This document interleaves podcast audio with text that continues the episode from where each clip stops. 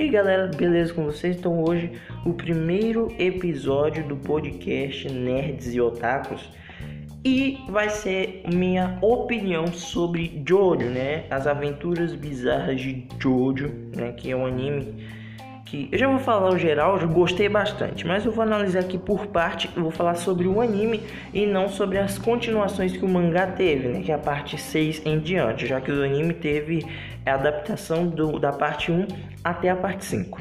Então, primeiro vamos começar pela parte 1, claramente, né, que acompanha a vida do personagem Jonathan Joestar, que não gostei tanto igual as outras partes, só que é uma parte bem legal até, porque a gente mostra ali é, o Dio vai eles vão, vão mostrando a personalidade do Dio, né, que começa como um menino bom, que tal, e vai aprofundando aquela personalidade dele e mostrando que ele não é tão bonzinho assim, ele quer apenas a riqueza da família dele, né?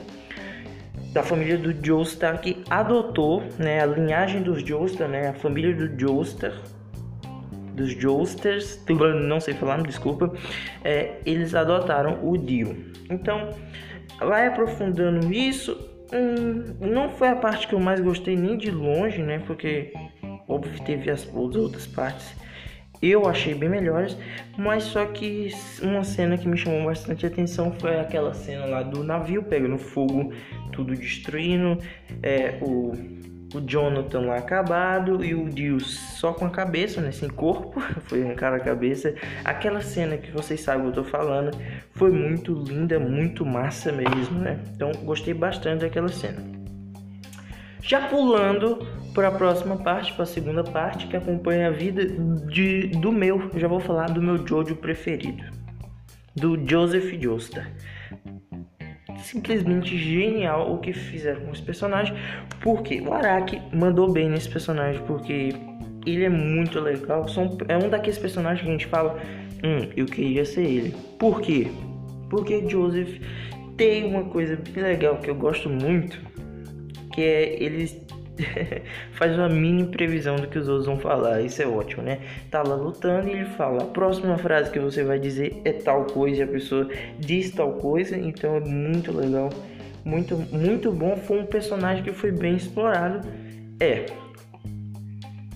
uma das melhores partes que eu achei, sem sombra de dúvida que eu sei que vocês sabem, é, eu sei que vocês gostaram também, foi ele tirando aquela metralhadora, aquela Thompson, se eu não me engano, do nada, do nada absoluto. Ele tirou aquela metralhadora para metralhar aquele vampiro lá casca grossa.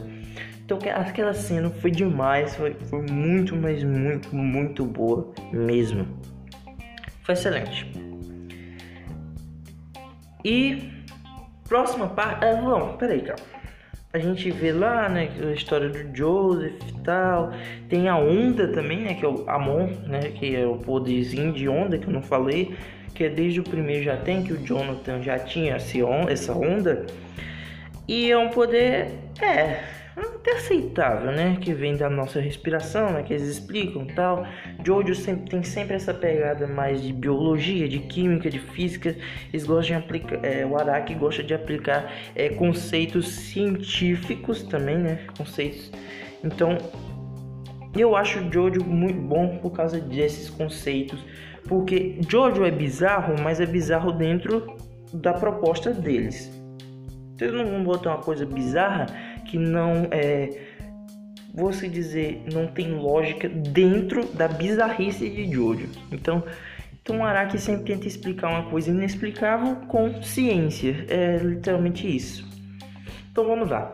Parte 3 que acompanha o nosso personagem Jotaro que foi uma parte sensacional, que voltou com o vilão. Ah, não falei do vilão da parte 2, né, do Joseph Joestar, que é praticamente um vilão invencível, que ele não, não nem venceu ele, não matou o, o Cars, ele jogou, o Cars teve tanto azar, perdeu pro azar, porque ele foi lançado no espaço, sim, é por um vulcão. Pode não parecer sentido, mas, e realmente não faz meu sentido. Mas é isso. E ele foi congelado no espaço, tá até hoje vagando pelo espaço, eu acho. Então, agora sim eu vou pra parte 3 que vem com o Jotaro. Que é muito, muito, muito, muito bom. Essa parte porque vem volta com um personagem excelente do Dio como vilão. E isso é muito bom. Tem o Joseph de está só que mais velho, claramente, né? E o Jotaro, que é neto dele. Eles saem, eles saem pra derrotar o Dio para acabar com com o stand que nasceu na mãe dele, da mãe do Jotaro, né, que tá matando ela, pois o corpo dela não suporta o stand. Então, é muito bacana é, o jo, é, jo, Jojo parte 3, muito, muito bem explorado, tem personagens bem legais. A própria personalidade do Jotaro é legal da gente se ver, da gente assistir, porque ele é não sei, ele é ríspido, vamos dizer assim. Ele é, é Jotaro, é o Jotaro, simplesmente o Jotaro. Então é uma parte bem legal, né? Que, na minha opinião, é, foi, foi bem legal. É só isso que eu tenho a dizer, porque foi muito bom. Eu não tenho muita coisa a dizer sobre essa parte, a parte 3, que foi dividida em duas temporadas, né? De cada um de 24 episódios. Então vamos para a quarta parte, que vem que acompanha o personagem, né, os protagonistas do nosso próximo, Jojo, o Josuke. Josuke é muito legal, ele é filho do Joseph, né? Ele teve um caso contra a mulher e teve o Josuke.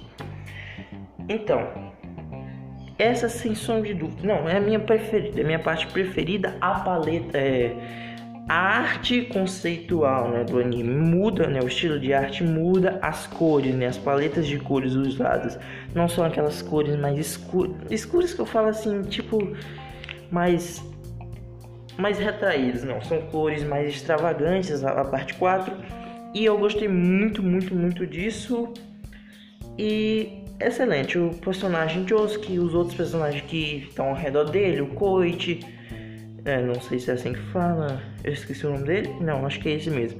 O vilão Kira, simplesmente demais.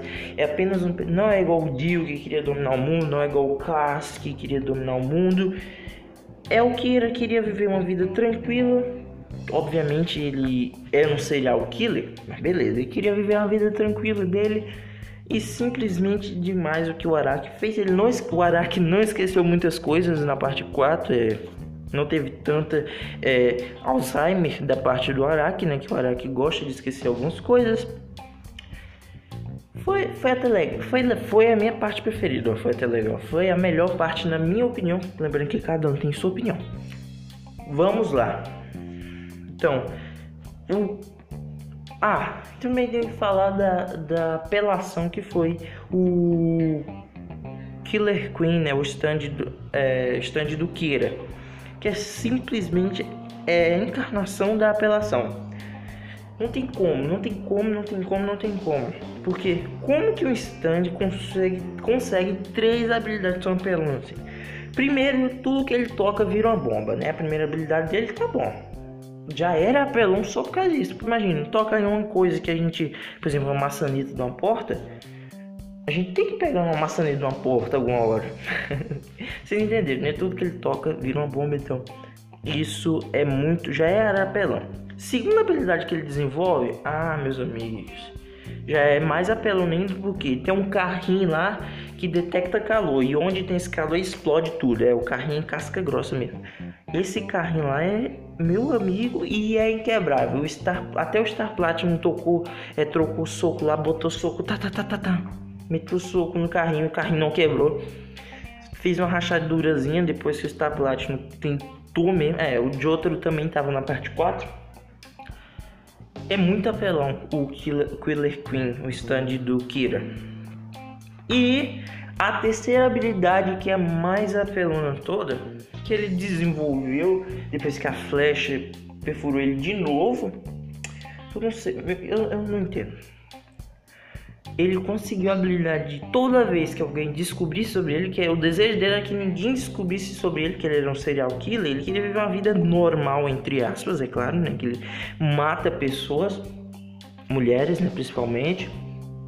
E ele queria que o, a, a consciência dele, né, o desejo mais íntimo dele era que ninguém descobrisse sobre ele. E justamente depois que ele é, foi perfurado pela flecha de novo, ele desenvolveu a habilidade que toda vez que alguém soubesse sobre soubesse sobre a identidade dele, simplesmente voltava no tempo, explodia alguém, né, quem descobrisse e voltava no tempo.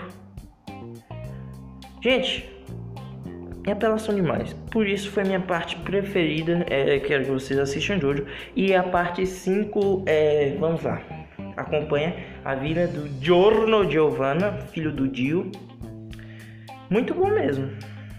Gostei, gostei, gostei. Personagens como Butcharati, muito bom mesmo.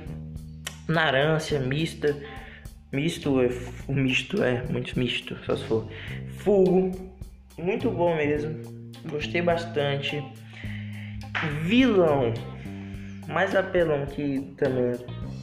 Cada vilão é apelão. O primeiro é um ser imortal que se diz ser perfeito. O outro consegue parar o tempo. O outro volta no tempo. E esse consegue o que? Como se fosse é, ir para o futuro. Ele consegue também prever o futuro. E ele simplesmente corta, né, ele elimina a causa e deixa só a consequência. Esse é o poder do King Crimson, do, do Diabo, né, que é o nosso vilão. É simplesmente tão apelão, porque ele.